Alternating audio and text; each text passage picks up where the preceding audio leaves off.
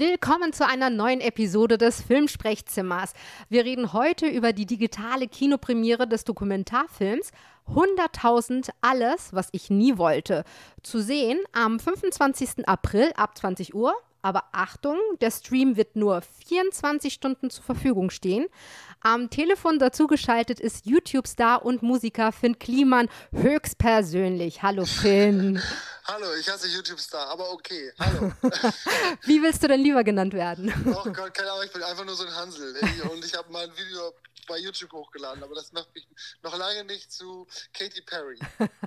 Finn, ich muss sogar was beichten. Bis vor letzter Woche hatte ich keine Ahnung, wer du bist.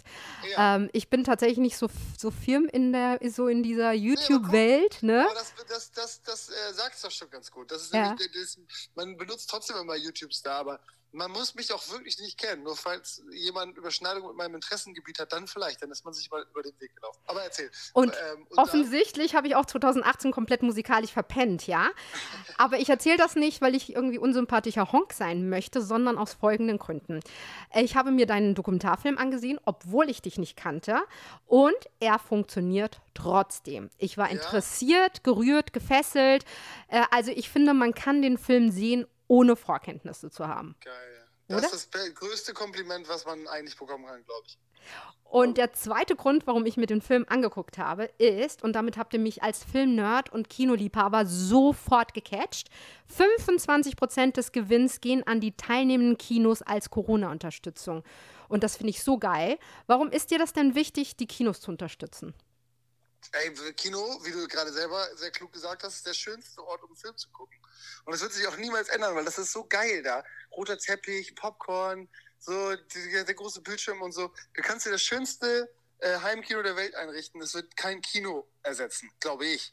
Ähm, und irgendwie finde ich das geil, dass es die gibt. Und jetzt haben die nun mal eine schwere Zeit. Und wir hatten eine gute Idee, glaube ich.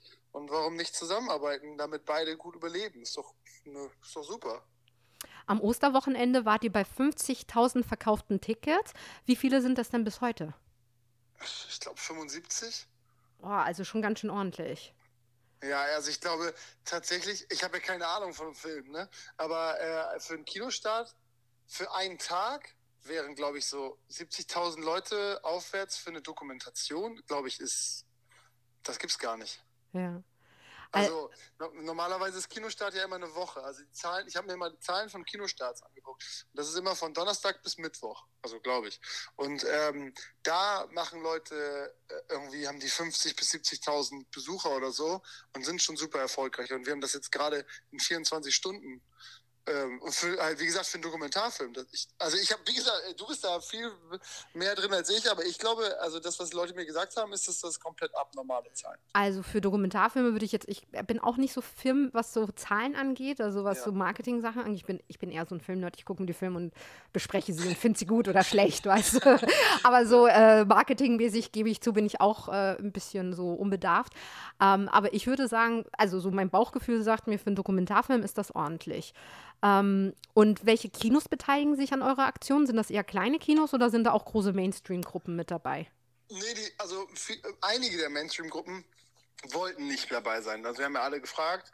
Ähm, äh, mit vielen haben wir sowieso vorher schon Kontakt gehabt und alle anderen sind einfach da drin. Also wir, die, ob die sie wollen oder nicht. Am Schluss können Leute äh, das Kino auswählen, wenn sie sich einloggen. Du kriegst halt, also wenn du auf oder so.cool kannst du den Ticket kaufen das geht jetzt noch bis Samstag. Und dann ähm, kannst du äh, beim Eingeben des, des Codes kannst du, kannst du dein Kino wählen, in dem du quasi virtuell guckst. Und da sind alle Kinos drin, die es so gibt, außer eben die, die, die nicht mitmachen wollten. Und wir machen dann nachher die Abrechnung und rufen die an und sagen, hier, man muss eine Rechnung stellen.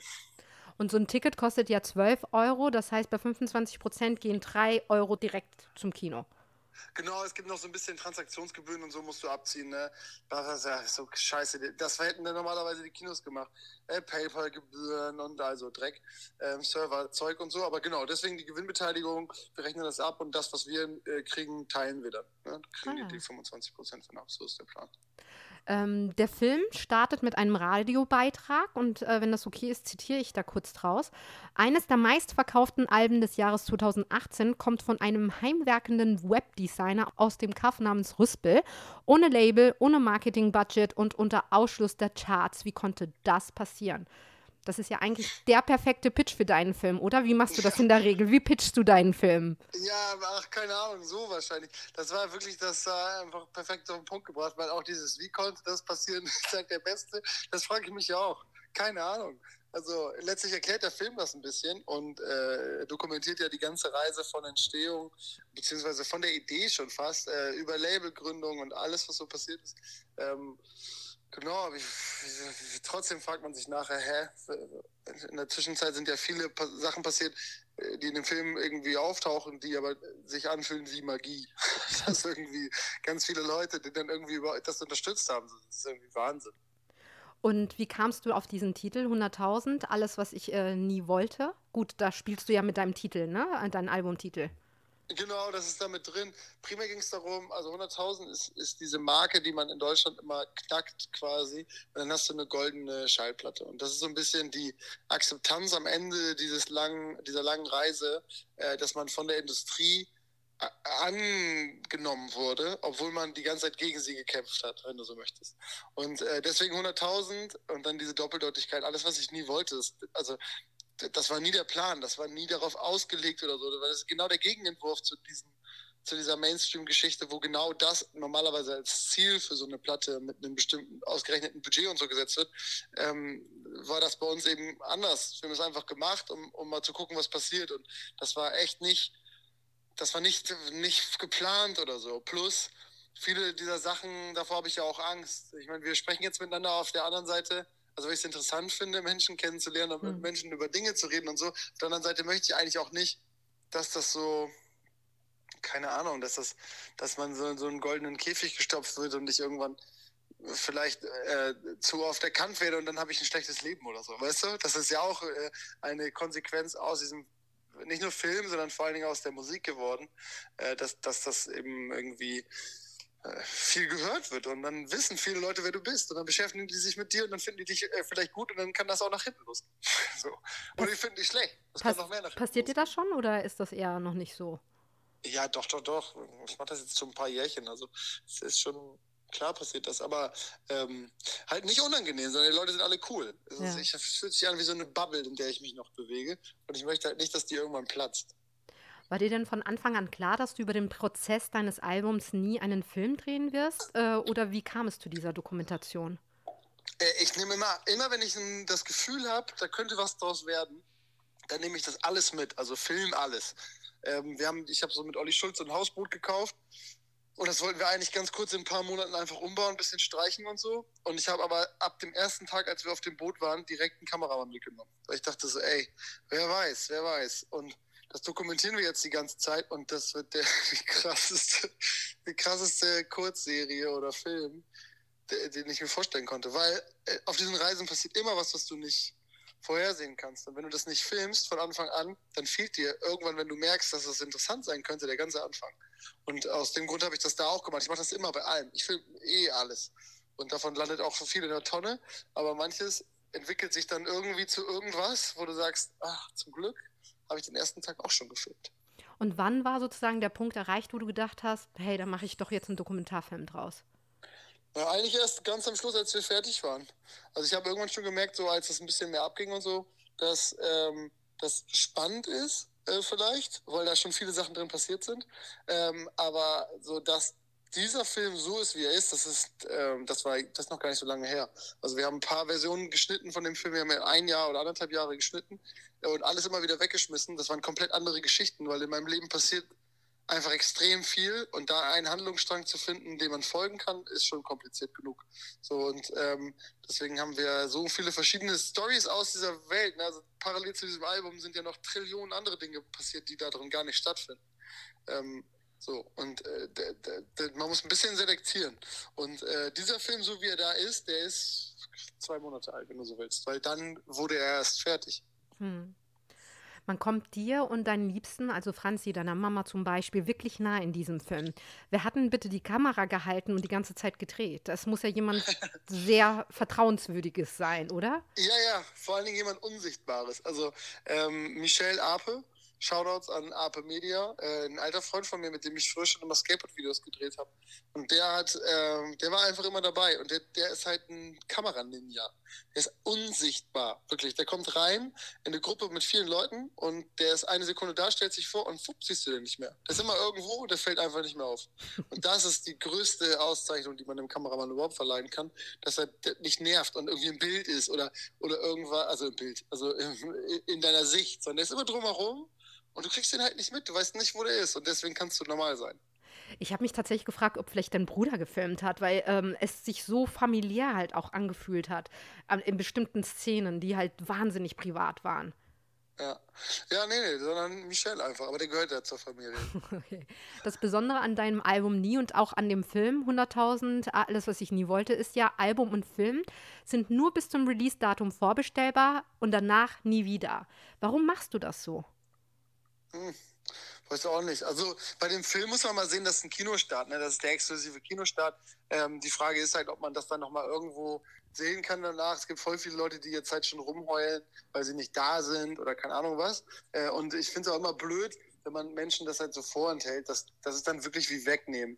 Ähm, Gerade bei was, was langfristig da sein könnte. Beim Album zum Beispiel ist genau das Gleiche. Also das Album war ja ähm, physisch und das ist für mich Kino, gibt es das halt nur einmal für wirklich so die hard Leute, die das unterstützen wollen und mega Bock haben, das in der höchstmöglichen Qualität zu, ähm, zu, zu konsumieren letztlich irgendwie. Und danach gibt's, dafür gibt es dann Streaming. Das ist für alle Leute, die Bock haben, das so peripher mitzukriegen. Dafür ist für mich aber dann auch so normaler VOD-Gedanke, ähm, das läuft so nebenher. Und wir haben gedacht, das ist ein, das ist ein Kinofilm so. Also es ist ein Film, wo Leute ihr Telefon ausmachen sollen um sich wirklich darauf zu konzentrieren. Äh, und das kann man aber im Wohnzimmer ganz oft nicht so richtig erwarten. Ähm, das ist auch meine einzige Sorge jetzt für, für den virtuellen Kinostart. Weil im Kino ist es ja wirklich so, du setzt dich da hin und dann guckst du einfach. Du bist viel mehr da, du kannst vom, vom Zuschauer viel mehr erwarten und weiß nicht. Hm, ich weiß nicht. Und für, beim Album relativ easy. Es ist total einfach, dass ähm, ein Album irgendwann äh, verkommt. Dann hast du so ein physisches Produkt, da wurde viel Müll erzeugt, was keine Sau mehr braucht. dann liegt das halt für so ein paar Cent irgendwo bei einem Discounter und, ähm, und äh, altert nicht besonders schön, sondern so, dass ich mir das angucken würde und dann wäre ich sauer auf mich und traurig, also, dass es so verkommen ist. Das ist tatsächlich aber digital, ob bei Spotify oder YouTube kann man sich dein Album beispielsweise anhören. Genau, genau. Das kann man weitermachen. Ähm, dass man, ich habe immer nur, weißt du, ich habe so dieses physische, diese Müllerzeugung, dieses auf äh, Kalkül produzieren, weil man glaubt, so und so viele Leute erreichen zu können und so. Ähm, das, das ärgert mich halt. Also das, das oder nervt mich viel mehr. Das sind so, fühlt sich nicht gut an. Ich glaube, da, da gibt es halt klügere Lösungen. Und die sind eben, das so zu machen, dass es wirklich ein Event ist, auf das alle mega Bock haben und das zusammen irgendwie machen. So und ähm, Genau, und dann kann man trotzdem natürlich, wenn du die Musik einfach nur abschließt und weg, wegschließt, sodass keiner mehr rankommt, ist auch doof, weil das ist ja voll verschenkt. Mhm. Ist ja schon gut, dass es die gibt. So, und genauso gut, wenn sich irgendwer irgendwann mal einen Film angucken kann. Aber jetzt gerade ist halt so, Kino ist für mich die Ende einer Reise für die Erstellung von einem Film. Genauso wie Vinyl ist die Ende ist, ist das Ende für eine Reise äh, für Musik. So und das ist für mich, dann ist das Thema so für mich abgeschlossen. Ab dem Zeitpunkt, ja, weiß nicht. Schon gut, wenn es Leute noch hören können, aber für mich selber ist das, ist das der Zenit für so ein Produkt. Du hattest es zwar jetzt nicht mehr vor, aber dein zweites Album Pop kommt am 29. Mai heraus. Ähm, hast du da einen ähnlichen Prozess gehabt bei dieser Albumherstellung? Oder nennt man genau, das so? Exakt, genau. Ja, ja, also, äh, also du meinst für die Produktion, also, genau. wie ich Musik gemacht habe. Ja, ja, genau, gleiches Setup mit Philipp Schwer gearbeitet. Ist der Produzent, zu dem ich dann gehe mit meinen Songs äh, und wir dem halt so den letzten Schliff verpassen und so. Ähm, alles gleich, nur dass, dass äh, es weniger Struggle war. Also ich hatte wirklich irgendwie das Gefühl, ich kann viel schneller schreiben und ich bin nicht so ein, nicht so eingefahren und ich habe so ein bisschen ja, die Strukturen besser. Also ich wusste ja ein bisschen, was auf mich zukommt. Ähm, am Ende haben wir dann ganz vieles anders gemacht und viel aufwendiger und schlimmer als vorher, aber äh, trotzdem ja, hat sich das irgendwie ein bisschen einfacher, war ein bisschen einfacher gefühlt. Ähm, ihr seid ja tatsächlich auch wahnsinnig kreativ, ne? Man kann ja nicht, also man könnte mal eine CD kaufen, man kann es auf Vinyl kaufen, aber es gibt auch so Boxen, wo ihr euch auch äh, so nette, liebevolle Dinge einfallen lässt. Was gibt es denn diesmal zu kaufen? Äh, die Box, die hat eine in Fair, äh, Fair in Portugal produzierte Regenjacke zu dem Song, der heißt Regen. Ähm, und so ganz viel Kleinkram, so coole Sachen wie immer. Es gibt da so kleine Überraschungen drin und so Flummis und Schnürtel. Das ist so ein Gürtel, den ich mal irgendwann erfunden habe. das ist einfach nur ein Schnürsenkel, aber so alles in, in, in, äh, äh, in geiler Qualität aus Europa. Ähm, zum Beispiel die, die CD ist DVD-Format so groß mit so sechs Klappern drin, so wie 20 Seiten alleine zum Ausklappen. Und dann 40-seitiges Booklet, das ist im Grunde ein Buch. Also alles sind geil. Vinyl ist ein Unikat, also jede, äh, jede Vinyl ist unterschiedlich, ähm, mit so verschiedenen Splashes, also die so drauf gemacht sind. Also bei allem, das ist mir irgendwie wichtig, weißt du, ich mache das einmal ähm, und dann muss es auch wirklich sitzen. Es war so lustig, weil ich habe mir den Film angeschaut und ich meine, wie gesagt, ich kannte dich ja da bis zu dem Zeitpunkt. Jetzt habe ich das Gefühl, dich ein bisschen zu kennen, aber davor kannte ich dich gar nicht. Und die war es ja zum Beispiel ja auch total wichtig, dass ähm, eine bestimmte Farbe, dass diese, das äh, Vinyl eine bestimmte Farbe hat, ne? Ähm, und, äh, und mir war so der Unterschied gar nicht so richtig bewusst, aber für dich ist ja fast eine Welt untergegangen, weil es nicht der, die richtige Farbe war, ne? Ja, Grafiker, was soll ich sagen?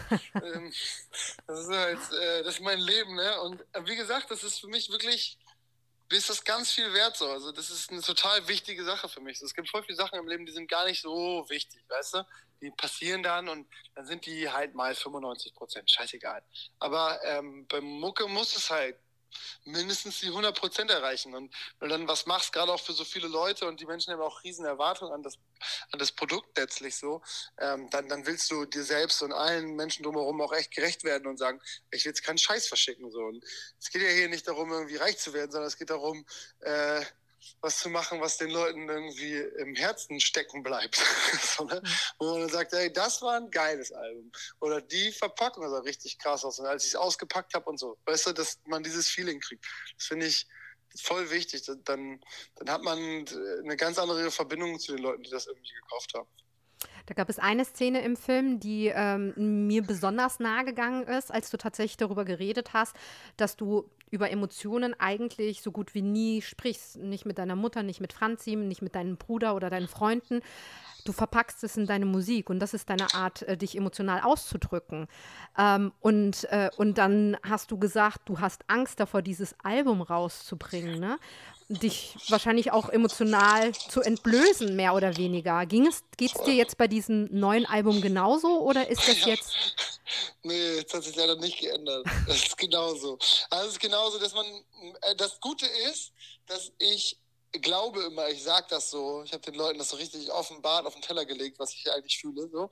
Aber es versteht trotzdem keiner, weil ich irgendwie keine Ahnung, für mich ist es so komplett offensichtlich und ganz, ganz klar, was das bedeutet. Und die Leute interpretieren da irgendwelche wilden Sachen rein. Die retten mich aber letztlich dann am Ende, weil, weil dann hat es halt keiner verstanden und das ist so ein bisschen das, was mir so ein bisschen hilft, dass natürlich Leute das raffen, aber so im Großen und Ganzen ähm, ist es nicht so durchschaubar, wie ich manchmal befürchte. Also du denkst, dass deine Musik jeder für sich selber interpretiert und nicht genau den Punkt trifft, den du sagen wolltest oder damit genau, genau, wolltest. Genau, also dass man einfach so, das passiert ja faktisch, dass jemand äh, einen Song nimmt, äh, da geht es immer um was ganz Trauriges und das ist für die so eine Saufhymne zum Party machen. Und ich so, wie zur Hölle konnte das passieren? Wo habt ihr die falsche Abzweigung genommen im Verständnis für den Text? Ähm, aber, ey, so ist halt Musik und das kannst du auch nicht ändern. Und das ist auch gut so, dass, dass jeder das irgendwie für sich selbst entscheidet, weil sonst, deswegen rede ich da aber auch ganz wenig drüber, was das bedeutet, weil ich es irgendwie gut finde, wenn Leute das für sich selbst entscheiden können. Und hast du denn äh, den Prozess des zweiten Albums auch filmisch dokumentiert? Nee.